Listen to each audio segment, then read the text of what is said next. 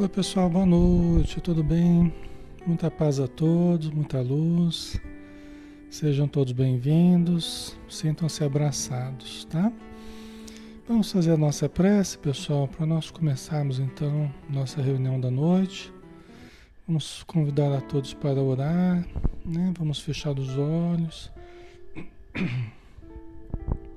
e dizer: Senhor Jesus, querido amigo e companheiro de todas as horas, que bom, Senhor, estarmos contigo novamente, porque estás conosco todo o tempo, mas nem sempre nós nos abrimos à tua influência benéfica, harmoniosa, que nos transforma de dentro para fora, estimulando-nos às virtudes que todos possuímos em estado latente, para que possamos então fazer brilhar a luz que todos temos potencialmente que neste momento, Senhor, de estudo, de reflexões em torno de Allan Kardec, em torno, em torno da espiritualidade, em torno das tuas lições, que possamos relembrar essas bênçãos que recebemos todos os dias, que vertem do alto, qual um fluxo benéfico de energias calmantes, energias refazentes, saudáveis, positivas e que nos equilibram para que tenhamos uma vida mais saudável em família, no nosso trabalho, na nossa vida em sociedade e conosco mesmo, Senhor. Que nós tenhamos discernimento e que tenhamos a capacidade de enxergar além da matéria, compreendermos a vida além dos cinco sentidos. Que a tua luz inunde os ambientes de harmonia e que todos aqueles que necessitem possam encontrar neste estudo uma oportunidade de melhoria e de bem-estar. Obrigado por tudo, Senhor.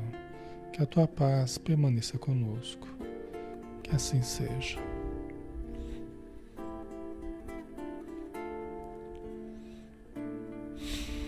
Muito bem, pessoal. Boa noite. Sejam todos bem-vindos, tá? Quem está chegando a primeira vez, que bom que você está aqui. Que bom que você chegou, né? Para ser mais um irmão nosso, uma irmã que vem estudar com a gente a doutrina espírita. Então, nossa alegria é muito grande. E se você tem estado todos os dias aqui, que bom revê-lo novamente, revê-la novamente, tá? Um grande abraço. Vamos então, pessoal, dar continuidade ao estudo do Livro dos Espíritos de Allan Kardec. São 1019 questões que Allan Kardec formulou e que os espíritos responderam. É um livro básico da doutrina espírita, né? a pedra angular do espiritismo, que foi trazida trazido aqui à Terra, né? através de alguns médiums que trabalharam com Allan Kardec e nós temos então essa obra que nós estamos estudando, tá? Nós estamos na parte segunda do mundo espírita ou mundo dos espíritos, parte segunda do livro dos espíritos, né? Capítulo 3, nós vamos começar hoje, da volta do espírito extinta à vida corpórea, à vida espiritual. Então, extinta a vida corpórea, a volta do espírito à vida espiritual. Esse é o capítulo que nós vamos adentrar, né? E o tópico, a alma após a morte, tá? Pergunta 149, que nós vamos iniciar hoje.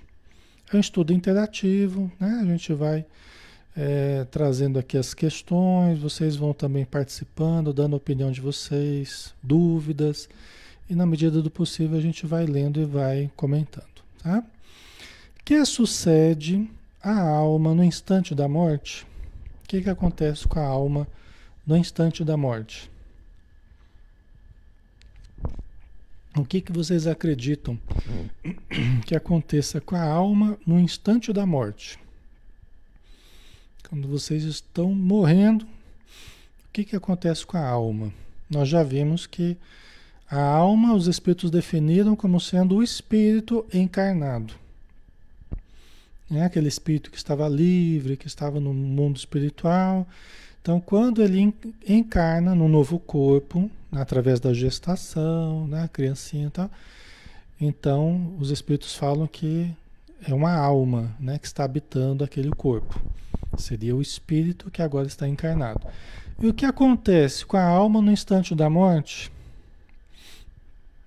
A Bianca colocou: se desprende do corpo? É possível, é possível. É possível, né? Vocês estão colocando, né? Sandra colocou: volta ao mundo espiritual, passa a ser o espírito. É, o Edson, separa do corpo. A Marta tem muito medo da morte. E muita gente tem, né, Marta? Eu, inclusive, medo de morrer, né? Das consequências da morte. A gente não sabe direito, né? Embora a gente vai estudando, vai aprendendo algumas coisinhas, né? Mas é sempre aquele receio que a gente tem, né? Ok, vamos ver aqui então. A Thaís colocou, não entende ainda o que aconteceu, né? A alma, no instante da morte, ainda não entende o que aconteceu, né? É isso que a Thaís está colocando aqui. Vamos ver a resposta? Então, o que acontece? O que sucede à alma no instante da morte? Volta a ser espírito. É, o espírito é entendido como aquele ser livre que habita o mundo espiritual, né? Não é que nós não fôssemos espírito, nós éramos um espírito encarnado, ou seja, né? Né? Estava ali aquela alma, né? Ligada ao corpo, né? Uma questão de palavras, né? Mas agora nós estamos, voltamos à condição apenas de espírito, desligado do corpo físico, né? Então volta a ser espírito, isto é, volve, volta ao mundo dos espíritos donde se apartara momentaneamente. Né? Porque a gente entendendo, a gente entendendo que, que são dimensões diferentes, né? a dimensão espiritual e a dimensão material, né? são dimensões diferentes. Né? Então a gente deixa a dimensão espiritual e se conecta à dimensão material. Né? A gente está, o espírito está cativo do corpo, né? ligado a um corpo e vai viver agora a vida material. Né? Quando a gente morre, a gente desprende e volta totalmente à vida espiritual, né? no sentido dimensional do termo. Né? Tá? Ok.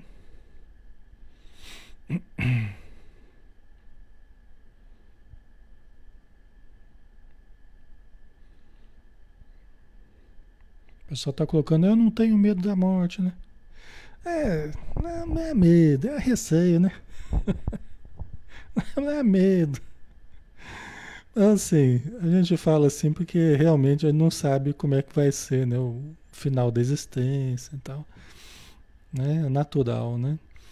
E é, o mais problemático não é nem a morte em si, né? Mas é, é o, como a gente vai estar né? Em que condição nós estaremos na hora da morte, né? Então a gente tem que tentar fazer o melhor possível. Tentar fazer o melhor possível para a gente estar bem, né? Para nós estarmos bem no momento da, da morte, né? Na época, assim, a gente estar em boas condições. Isso é o mais importante. Em paz com a nossa consciência, né? Isso é importante, tá? Então vamos lá, vamos continuar aqui. Pergunta 150, Allan Kardec aqui, né? A alma, após a morte, conserva sua individualidade? Vocês acham que vocês, quando morrerem, vocês vão conservar a individualidade de vocês? Né? O que seria isso, a individualidade? Né? É, vocês saberem que vocês são um ser diferente de outros seres que vocês são indivíduos diferentes de outros indivíduos. Né?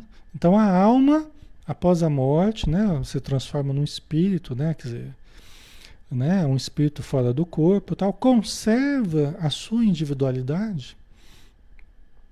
Né? Vocês estão colocando que sim. A Fabiana acredito que não. Né? A maioria acha que sim, né? Ok, vamos ver. A alma após a morte conserva a sua individualidade? Ou a gente vai ser que nem uma luzinha? Uma luzinha encontra outra luzinha e fala: Quem é você? Ah, eu sou Alexandre. Ah, você é o. Você é a Heloísa Cunha? Nós não estava reconhecendo. A Heloísa participa com a gente aqui em Campina Grande, né? No centro. Ah, então, puxa vida, eu não estava reconhecendo, que era só uma luzinha encontrando outra luzinha, já pensou, né? Pensando que a gente vai ser uma luzinha, né? Deus abençoe. Né? Mas será que é assim ou será que a gente vai olhar e vai se reconhecer? Por quê? Porque preservamos a nossa individualidade. Né? Porque a gente preserva quem nós somos, a nossa identidade, a nossa aparência, a nossa individualidade. Né? Após a, a alma após a morte conserva a sua individualidade ou ela perde totalmente a sua individualidade, né? E as pessoas não se reconhecem, não se, né? Vamos ver o que que os espíritos vão dizer para gente aqui. A alma após a morte conserva sua individualidade? Sim. Jamais a perde. Que seria ela se não a conservasse? Né? Então, a alma jamais perde a sua individualidade. É interessante a gente pensar nessa resposta, porque o jamais, né, nós temos que entender assim, que ao longo das encarnações, nós teremos muitas aparências diferentes, teremos muitos nomes diferentes, teremos né, é, é, umas existências diferentes, tá? Mas nós nunca deixaremos de ser quem somos em essência. E nós somos o conjunto todo da nossa história individual.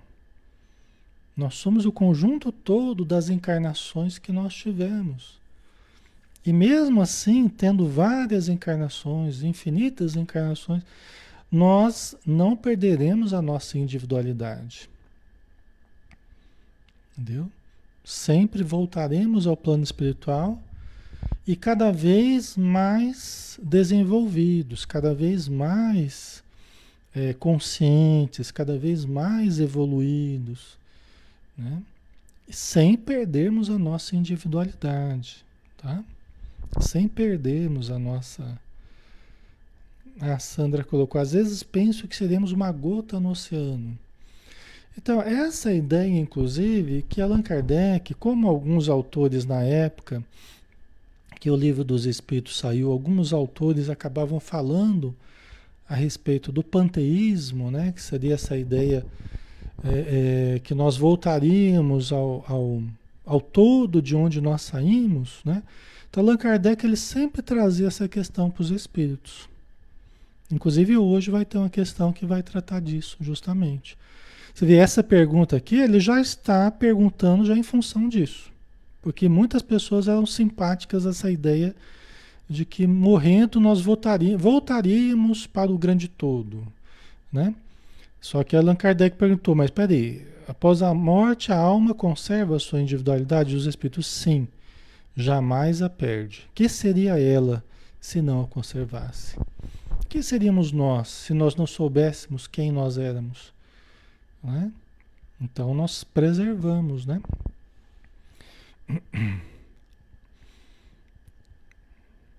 A Thais Almeida, por que mesmo sendo espírito somos únicos?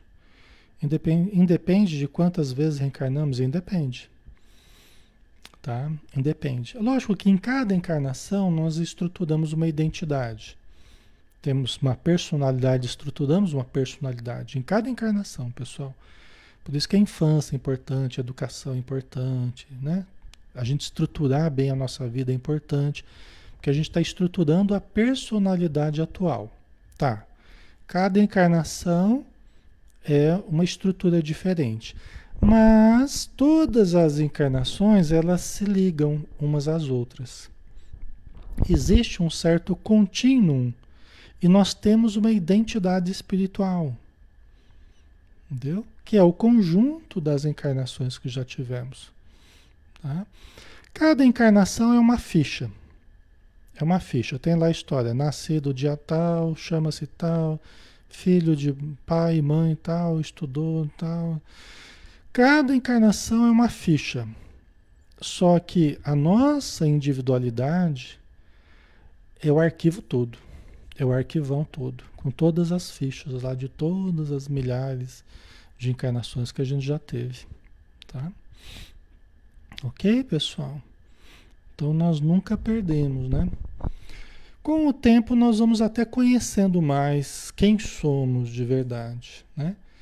Por exemplo, é, conforme a gente vai ficando mais tempo no plano espiritual, quando a gente se desprende da matéria, né? Quando a gente falece aqui na matéria, a gente vai para o plano espiritual.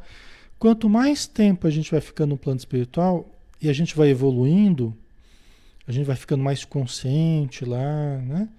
Uma visão mais profunda da vida, os espíritos amigos vão permitindo que nós tenhamos acesso à memória integral ou partes da nossa memória integral. Então nós podemos acessar 200, 400, 500, 800, mil anos de memória integral. Já pensou? Nós nos lembrarmos de mil anos de memória integral lá no plano espiritual. Né? Eu estou dizendo assim que a gente vai com o tempo conhecendo até mais quem nós somos de verdade. Porque a gente vai conhecendo as encarnações que a gente já teve. Hoje eles não permitem muito que a gente tenha muito acesso as nossas lembranças, porque nós ainda não suportamos muito ter acesso a quem a gente foi no passado. A gente não suportaria ver certas cenas que a gente fez, certas situações que a gente viveu. Nós precisamos ter muito equilíbrio para ver o passado. Entendeu? Então, só mesmo com o tempo, só mesmo com o tempo é que a gente vai adquirindo a estrutura se eu falar para vocês, quem quer a verdade aí? Quem quer a verdade? Todo mundo, é, todo mundo quer a verdade, né? Quem quer a verdade? Todo mundo levanta a mãozinha, né? Só que nós não estamos preparados para a verdade integral, até sobre nós mesmos, principalmente sobre nós mesmos. Entendeu? Nós não estamos preparados. Por isso que a gente esquece na nossa encarnação, a gente esquece, até porque a gente estava atormentado. Só por lembrar de algumas coisas a gente já estava atormentado no plano espiritual. Aí bora reencarnar, vamos reencarnar para esquecer, para começar de novo, estava lá atormentado, né? E agora já estou melhor no, no plano material. Né? Agora, mesmo voltando para o plano espiritual, nós não temos condição de lembrar tudo. Veja bem, às vezes a pessoa fala, ah, mas eu lembro tudo da encarnação passada. Pode até lembrar de uma parte que você acha que é tudo, mas não é tudo. Você está lembrando de algumas partes que foi permitido que você lembrasse. Tá? E outra, uma encarnação não é tudo do passado. Uma encarnação é uma encarnação. Já tivemos milhares e milhares de encarnações. Entendeu? Então, nós temos muita coisa ainda para conhecer sobre nós mesmos, né? Nós ainda não sabemos nada, né, praticamente. Tá? Ok? Então vamos lá, vamos para a próxima. Pergunta 150A. Como comprova a alma a sua individualidade uma vez que não tem mais corpo material? Né? Então, se os espíritos afirmaram que jamais perde a individualidade, né? Então, como comprova a alma a sua individualidade uma vez que não tem mais o corpo material? Como é que a gente vai saber que fulano de tal é o fulano de tal? Quando a gente desencarnar, a gente encontra a pessoa, como é que a gente vai comprovar a alma e a sua individualidade uma vez que não tem mais corpo material? Né? E aí? E aí, vamos ver a resposta? Como é que a gente vai saber que a pessoa é a pessoa mesma, né? Opa, peraí para frente aqui. Então a resposta: continua a ter um fluido que lhe é próprio, uma energia, né? Que lhe é próprio. aurido esse fluido na atmosfera do seu planeta e que guarda a aparência de sua última encarnação, o seu perispírito. Tá? Então, pessoal, a gente continua a ter um corpo, a gente tem o perispírito, que acompanha o espírito, a alma após a morte, né? acompanha aquele ser que se desprendeu do corpo físico. Tá? É o perispírito. Alexandre, quer dizer então que o perispírito tem a mesma aparência que nós? Nós podemos dizer que nós temos a aparência do nosso perispírito. Porque o perispírito ele já existia antes do corpo físico. Foi o perispírito que plasmou o nosso corpo físico. O perispírito é a forma né, que gerou a forma física. Né? Você, vai, você bate um bolo, a, né, você coloca a massa numa forma. E a massa vai ter a forma da forma, não é? A massa não vai ter a forma da forma? Né? Se é uma forma redonda, a massa vai ficar redonda, o bolo vai ficar redondo. Se for uma massa quadrada, vai ficar. Então a forma que gerou o nosso corpo aqui é o perispírito. Quando a gente desprende do corpo, a forma acompanha o espírito, né? O perispírito continua existindo, tá? Então, é, nós continuamos a ter a nossa aparência, né? nós continuamos a ser identificados. Por isso que nós vamos nos encontrar no plano espiritual e a gente vai saber, né? Vocês vão saber que sou eu, eu vou saber que são vocês. Olha lá, a Vanilda lá, a Vanilda, Vanilda Egídio, a Edila Simone, a Elisete Cruz, né? Eu vou encontrar vocês lá e vou reconhecer vocês. Ah, a gente fazia isso tudo junto lá no Facebook. Olha, eu lembro. Deus abençoe, né? Que a gente se encontre em algum lugar bom, né? Ai, ai. Certo, pessoal? Então, assim, o perispírito, ele continua mantendo a forma da pessoa, a identidade, a aparência da pessoa, tá? Continua mantendo. É lógico que é, os espíritos amigos, os espíritos em boas condições, eles se apresentam até mais jovens. Eles se apresentam, às vezes a pessoa estava bem velhinha aqui na Terra e de repente o familiar, o familiar sonha com a pessoa e sonha, poxa, mas ela estava mais nova, minha avó, ela estava super nova, né? Ela estava diferente, a pele é lisinha, estava bonita, sorridente tal. Né? Talvez porque ela se identificasse com essa forma mais jovem. Então há um rejuvenescimento, vamos dizer assim, para os espíritos mais evoluídos, mais elevados, né? Eles se apresentam mais bonitos, iluminados, mais jovens. Né? Já não tem mais aqueles traços de cansaço do corpo, da doença que tiveram, tá? Isso é bom, né? Isso é bem legal. E quanto mais a gente faz o bem, quanto mais a gente faz o bem, mais bonitos, mais harmônicos, mais jovens, jovial, joviais, né? As pessoas se apresentam, né? Certo? Porque o, o perispírito, o perispírito, ele é muito ele é muito maleável ao pensamento. Isso já acontece aqui na Terra, não precisa nem a gente desencarnar. Isso já acontece. A gente fisicamente pode até não ser tão bonito, né? Mas se a gente fizer o bem, a nossa alma, o perispírito, ele já vai refletir a beleza das suas atitudes, a beleza da sua caridade, do seu amor, da sua ternura, da sua elevação, tá? E por isso, às vezes a pessoa até não é esteticamente tão bonita, mas ela é uma alma que irradia simpatia, irradia coisas boas, né? Que onde ela vai, atrai as pessoas, as pessoas procuram a amizade dela, procuram a companhia, porque sentem a beleza da alma dela, sentem a luz que se irradia dela, tá? Tem muitas pessoas que são assim, certo? Tá? Ok, pessoal. A Fabiana colocou. Ah, Fabiana, você veio, hein? Que bom. Você ia ganhar falta. Aqui na escolinha do professor Raimundo. Isso que eu sempre falo, a beleza está dentro da pessoa. Exatamente. Né? A beleza legítima é a beleza que vem de dentro, né? Essa é a beleza legítima. É aquela que o tempo não desfaz, que a morte não desfaz, pelo contrário, ela traz à tona a beleza da alma da pessoa, tá? Ok.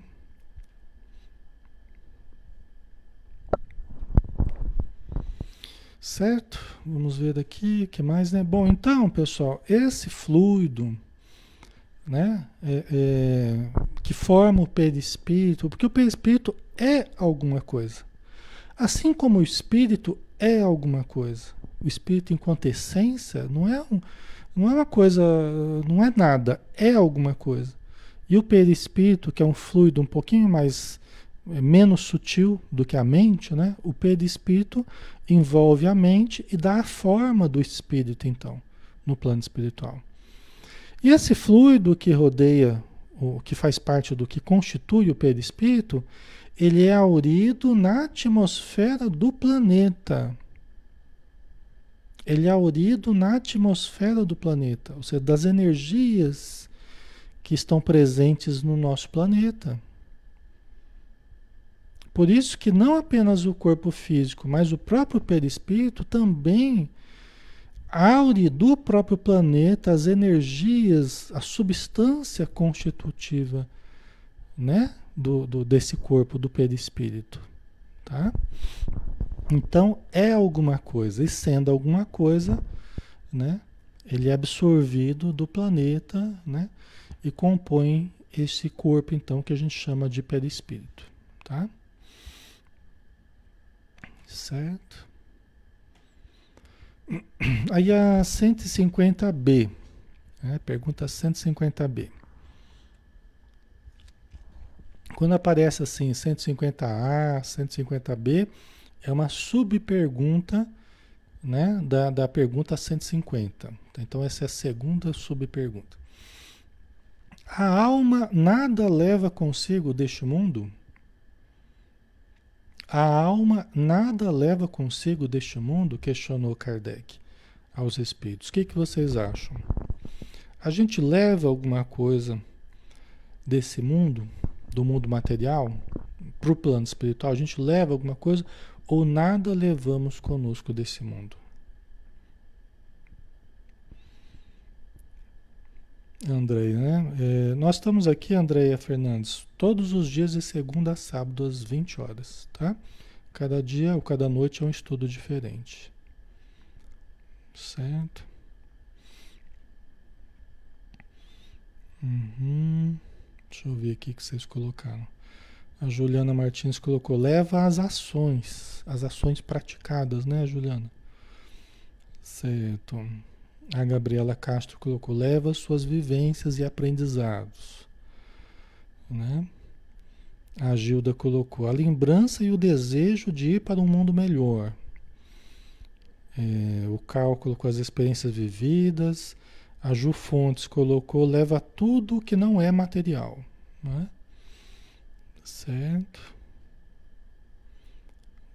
A Vanilda colocou: quando estamos sonhando, somos presos pelo perispírito, né, Sr. Alexandre? Sim, Vanilda. É, o perispírito, na verdade, ele é expansível, né? Expansível, né? Então tem aquele cordão prateado, né, que liga o perispírito ao corpo físico. São três pontas, na verdade, que se unem formando um, um cordão, né? Mas são é como se fossem três fios saindo de três partes diferentes do nosso corpo físico ou do nosso centro vital, né, dos centros vitais. E forma um único cordão que é elástico, né? Então, quando nós somos espíritos durante a noite, a gente se desprende do corpo e vai.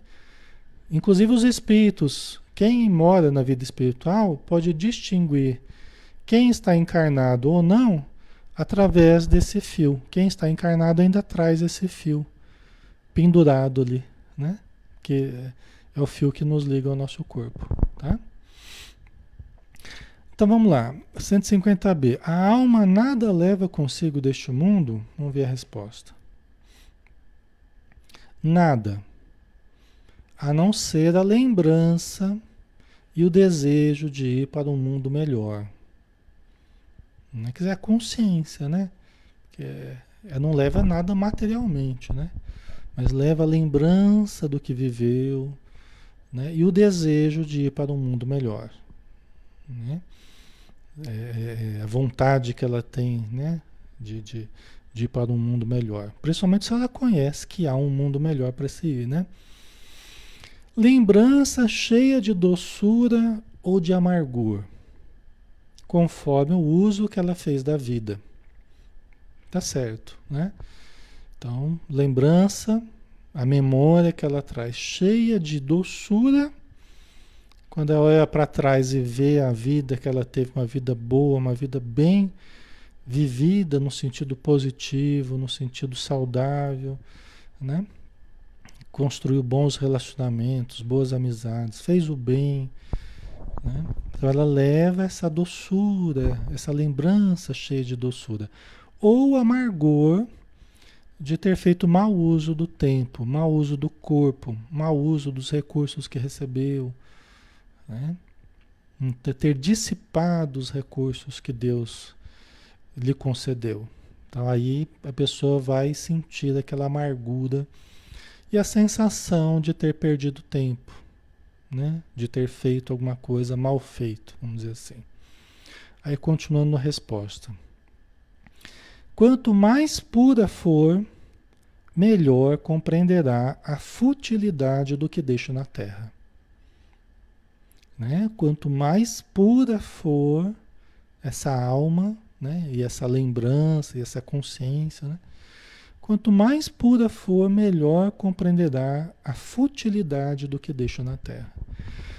Por quê? Porque quanto mais consciência, quanto mais discernimento, quanto mais entendimento espiritual nós temos, e mais amor no nosso coração, equilíbrio, menos valor a gente dá às coisas, entre aspas, que a gente vai perder deixando na matéria. Tá? Não quer dizer que você vai dar pouco valor para a família, não quer dizer que você vai dar pouco valor para os filhos.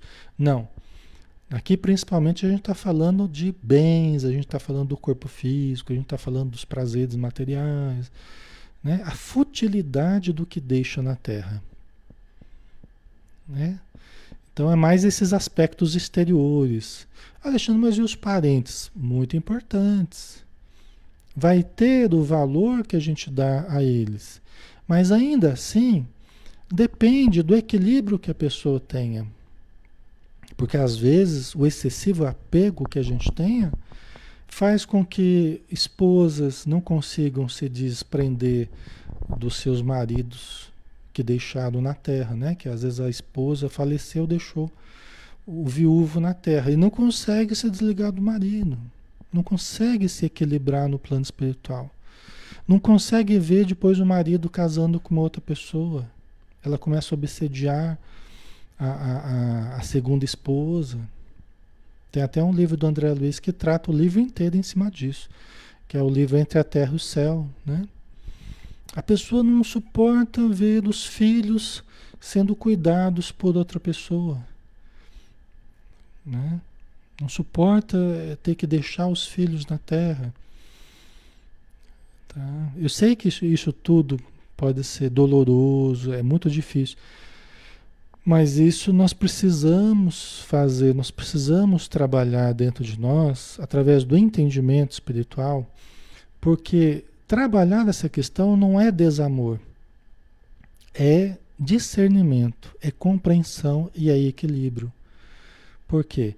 Porque nós vamos precisar disso no plano espiritual. Senão a gente não vai conseguir sair nem de casa.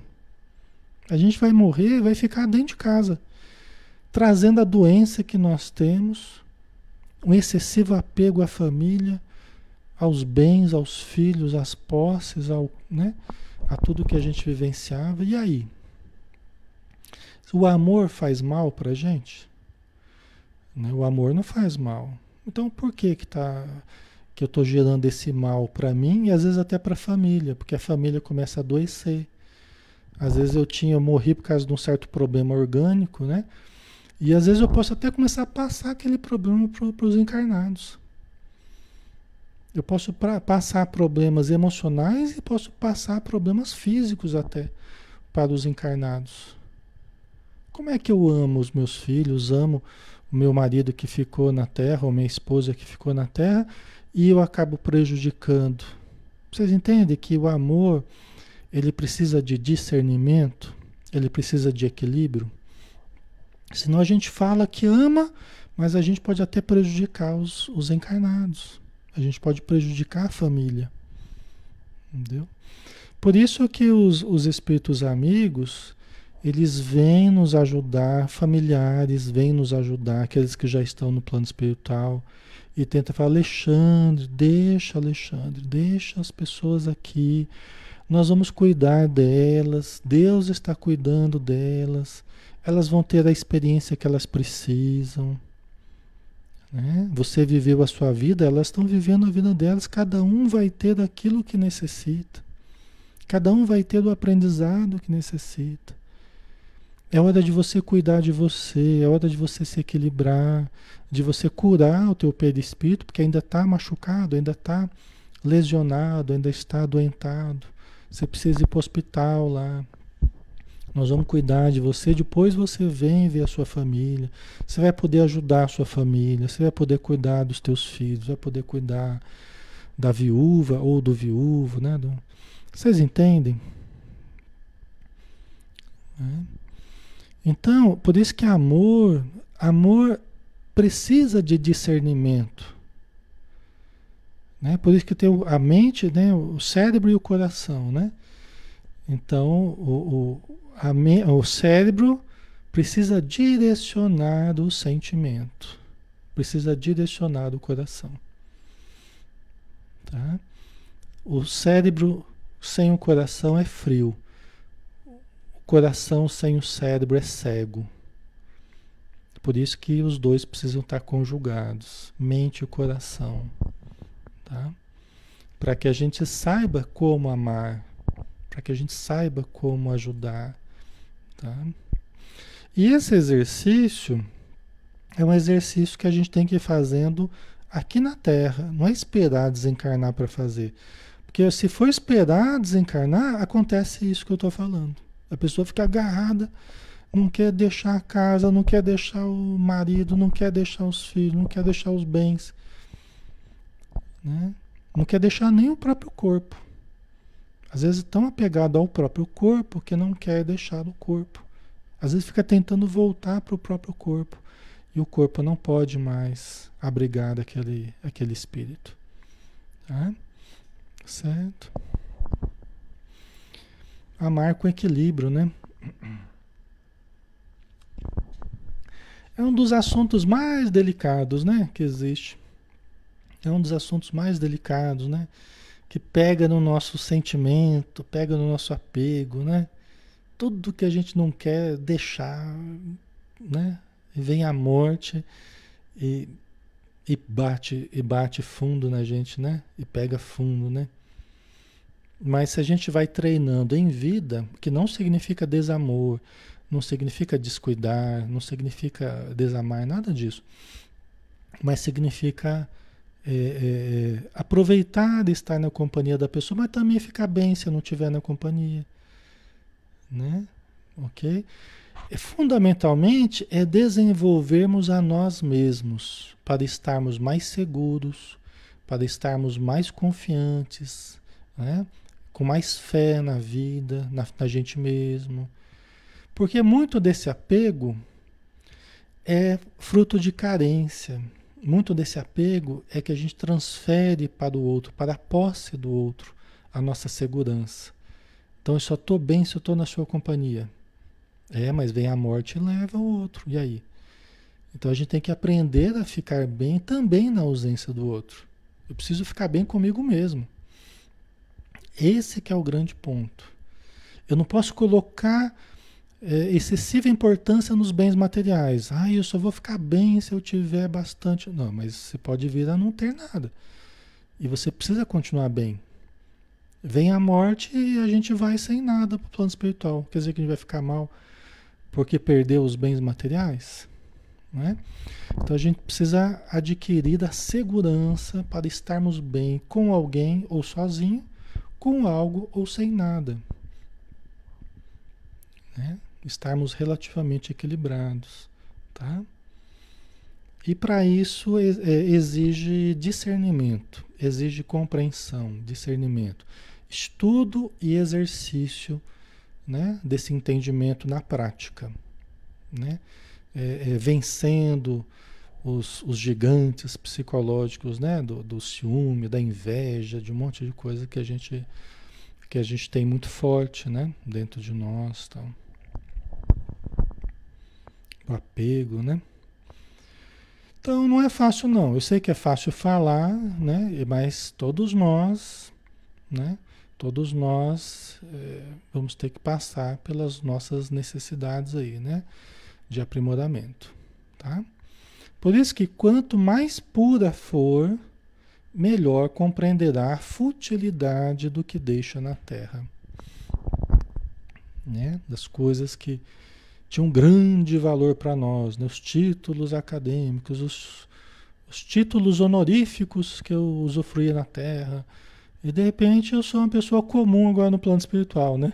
Eu sou uma pessoa, a gente chega lá, indigente espiritualmente, né? Como André Luiz chegou, né? Indigente. E aí, né? Então a gente tem que saber transformar os bens materiais, os recursos todos que a gente tem aqui na Terra, que a gente usufrui, em bens da alma, em amor, em compreensão, em fé, em caridade, em discernimento, em consciência, transformar nos bens da alma tá? Porque essa é a única moeda que vai correr lá do outro lado, são os bens da alma.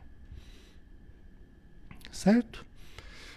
Eu sei que vocês ficaram meio alvoroçados aí, né, com essas com essas questões, né? Isso mexe muito com o nosso emocional, né? É, essas questões, né? Marido, esposa, filhos, avós. A morte, ela mexe muito com essa situação, né? Dos vínculos, né? Vamos para a pergunta é, 151. Que pensar da opinião dos que dizem que a morte, após a morte, a alma retorna ao todo universal? É a questão que a nossa irmã tinha colocado ali, né? Que a Sandra, né, colocou, né? Que pensar da opinião dos que dizem que após a morte a alma retorna ao todo universal? Que é a ideia do panteísmo, como eu falei, né?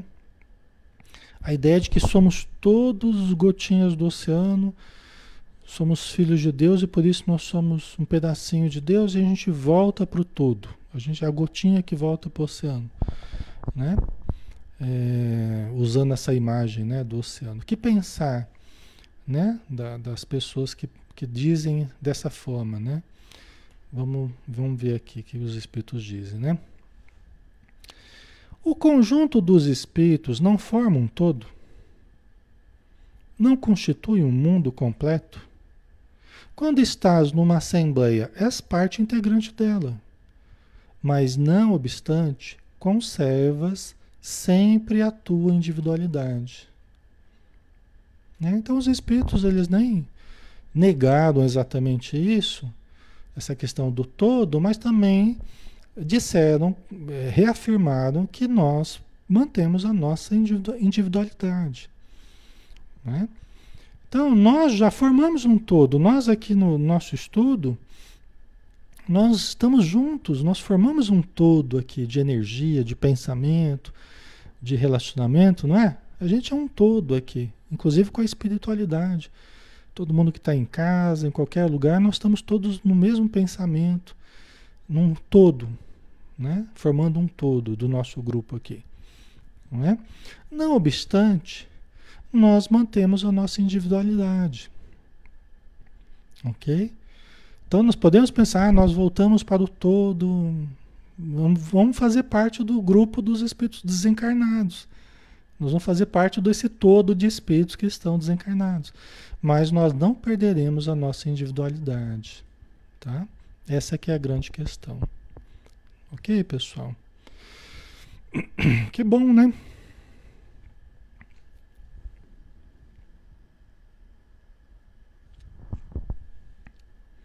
Certo. Ok, pessoal. Aqui, é, o Túlio, o Túlio colocou uma questão que é importante. O todo é a soma das partes, né? Em termos da criação, em termos é, dessa compreensão, vamos dizer assim, que os espíritos estão tentando passar, a gente tem que pensar um pouco diferente disso, tá? Porque a gente poderia pensar que se juntar todo mundo dá Deus. Inclusive é uma das questões que Allan Kardec fez aos espíritos, né? Se juntar todo mundo, então dá Deus. Então você tem Deus, né? E não, e não é. Então você junta todas as partes, Deus já existia antes das partes, você entende? Então nesse sentido a gente precisa pensar um pouco diferente. Deus é alguém é, quantitativamente, qualitativamente superior a simples somas das partes. Entendeu? Ele é alguém que já existia antes da soma das partes. Nesse sentido, a gente precisa né, entender um pouquinho diferente disso. Senão a gente vai pensar que, que Deus é simplesmente a soma de todo mundo. Né? E os espíritos já responderam que Deus não pode ser a soma de todo mundo. Deus é que criou todo mundo, né? Então é uma coisa que a gente precisa analisar, né? Ok? Vamos ver, temos um pouquinho mais aqui, né? É, pergunta 152. Que prova podemos ter da individualidade da alma depois da morte? Essa pergunta já não foi, não? Pergunta 152. Ah, não, não foi não. Foi uma, acho que uma parecida com essa. É, pergunta 152. Que prova podemos ter da individualidade da alma depois da morte? Acho que foi uma parecida com essa. Que prova podemos ter da individualidade da alma depois da morte? A gente pode ter alguma prova da, da, da individualidade da alma depois da morte? Ou seja, que ela preserva a individualidade dela depois da morte? Vocês acham que a gente pode ter? Não foi não, né? É, tá certo. É isso mesmo, né? Que prova? Vocês lembram de alguma? Vocês sabem de alguma? A Mônica colocou pela comunicação com os espíritos, né? Pela comunicação com os espíritos. É uma é uma das evidências, né, Mônica? É. É.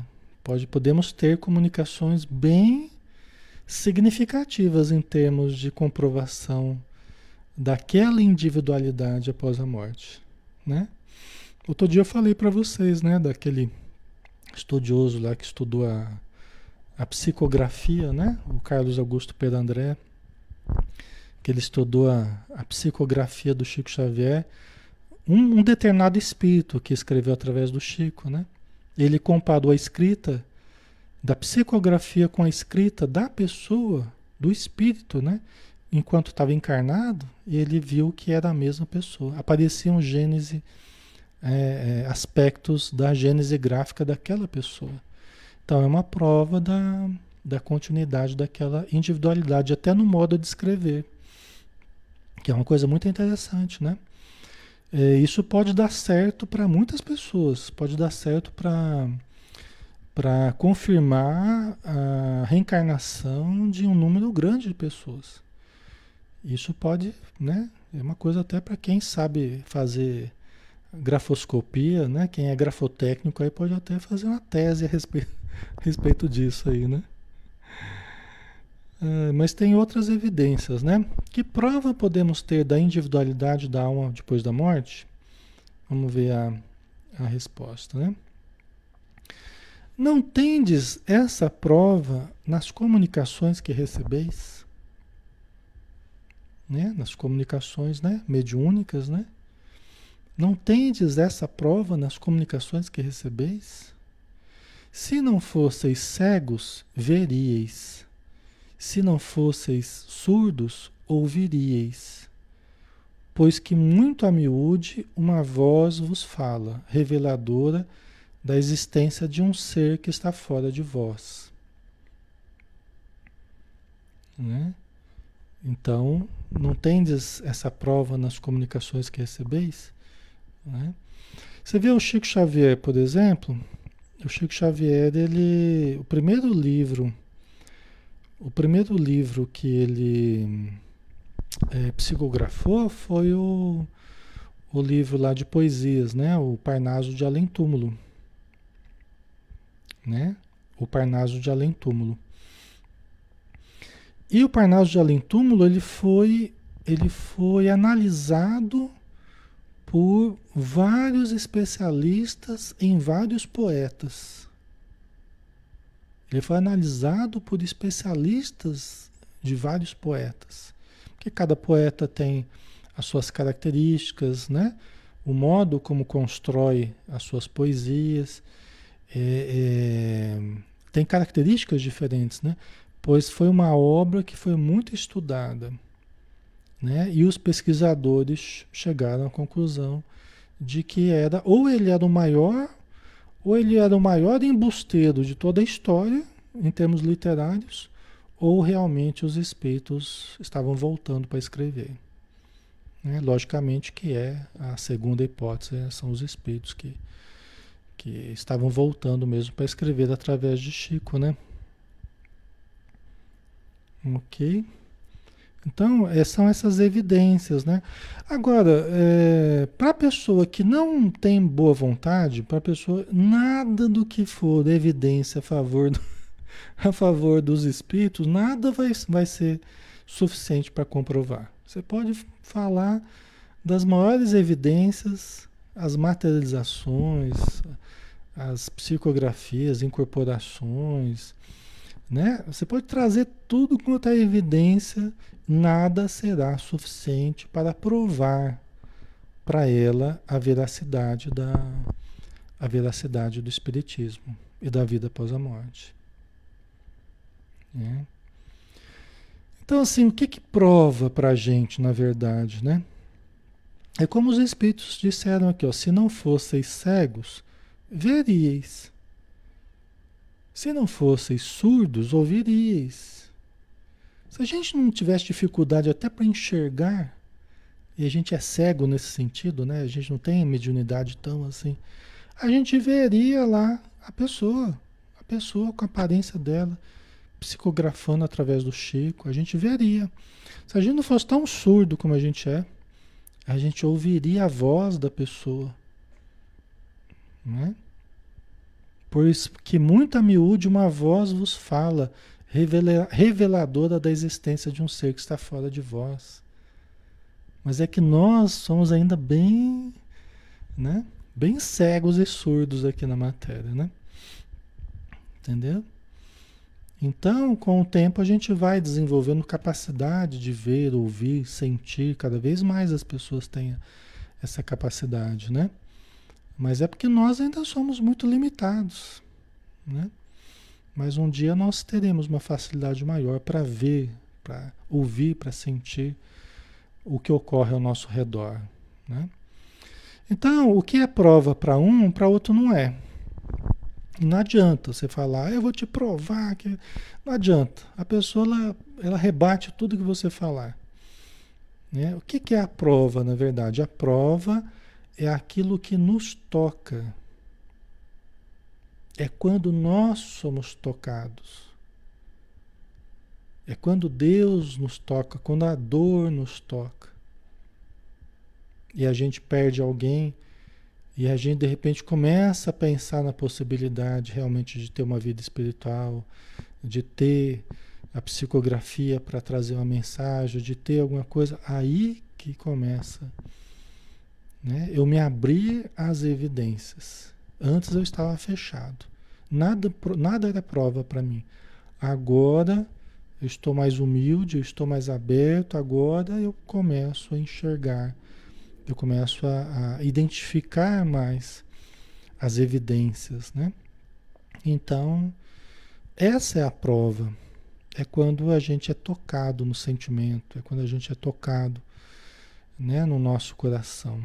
Aí que está a grande prova. Por isso que Jesus ele, ele não veio para os sãos, ele veio para os doentes. Porque os sãos é, não acreditariam em nada, né? não acreditavam no que ele falava. Né? Mas os doentes, os necessitados, estavam mais receptivos à sua mensagem. Né?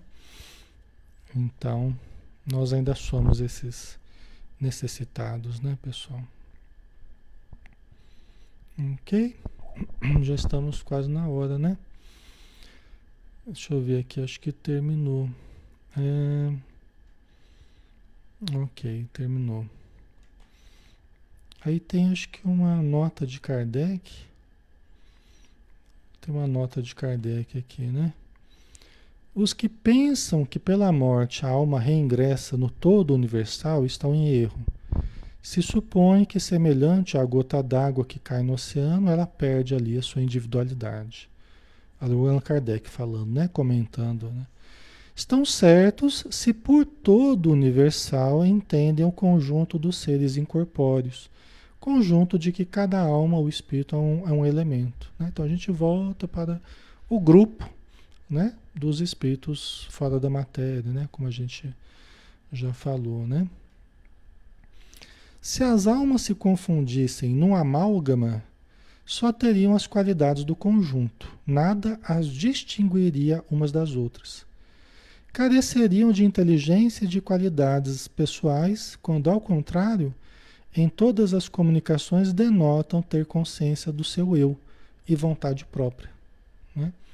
Então, Allan Kardec dizendo que se as almas voltassem para o todo, elas não demonstrariam as características individuais que elas demonstram nas comunicações. E Allan Kardec pôde verificar essas diferenças entre as pessoas, entre os espíritos. Né?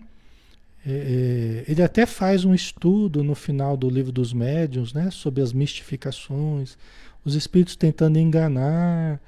Né? Até isso ele estudou né? e, e, e analisou né? que até essas tentativas de mistificação poderiam ser descobertas, né? Um espírito tentando se passar por um espírito elevado, um espírito inferior.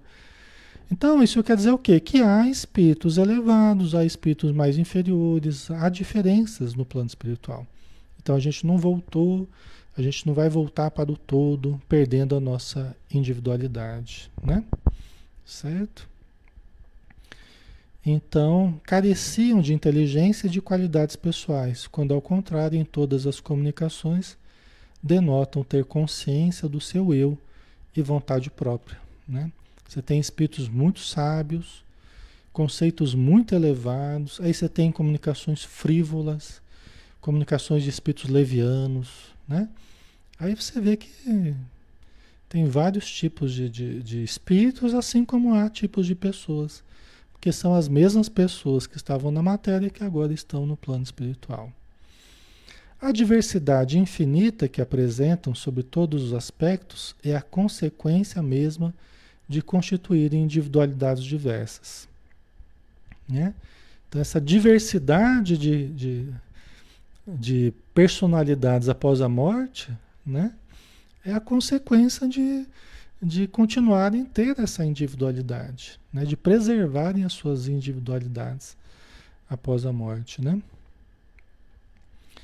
Se após a morte só houvesse o que se chama o grande todo, absorver todas as individualidades, esse todo seria uniforme e então as comunicações que se recebessem do mundo invisível seriam idênticas, né? Quer dizer, uma questão lógica essa, né?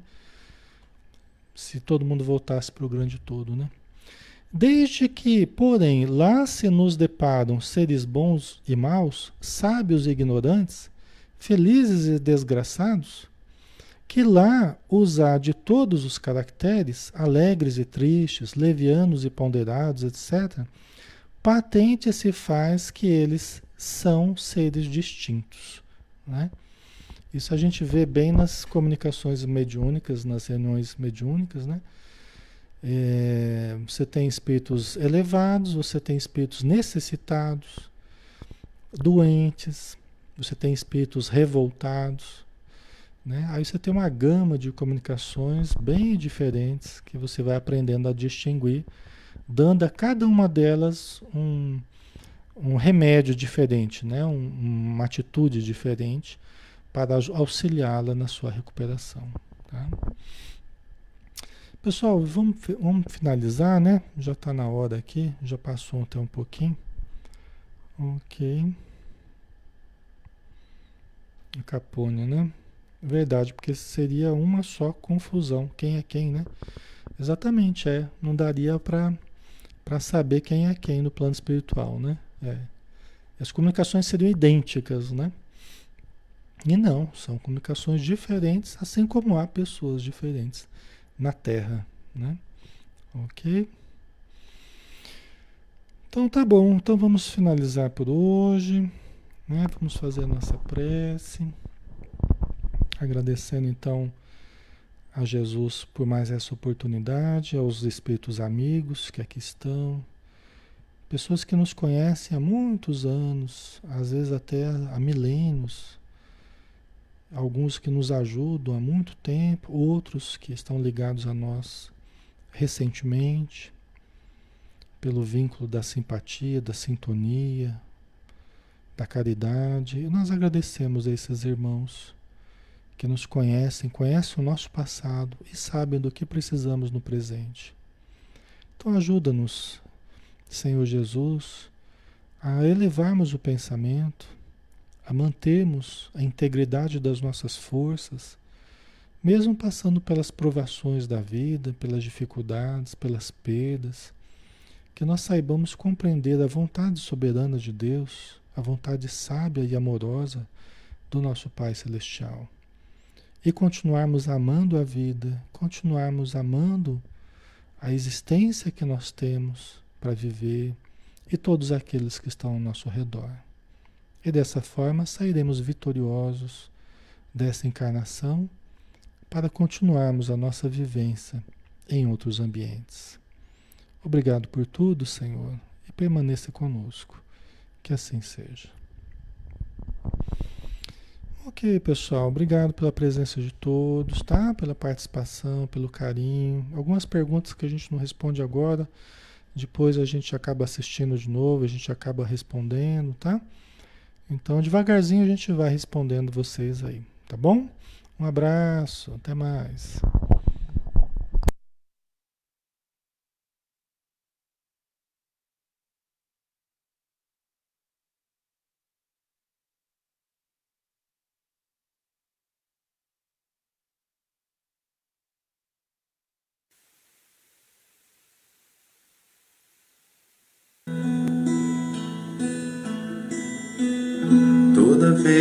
Eu penso em Jesus, meu coração se acende no meu peito.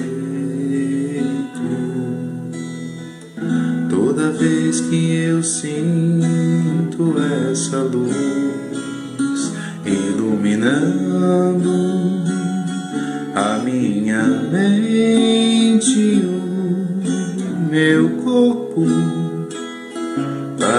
pareço flutuar quando penso em Jesus. Eu sinto paz quando penso em Jesus. Minha alma se perfuma numa doce vibração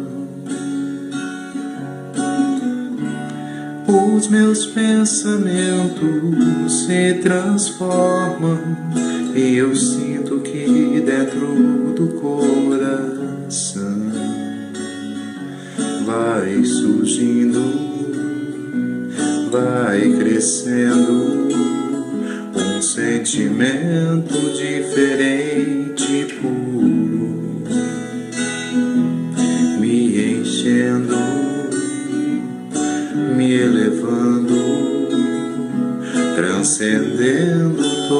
todas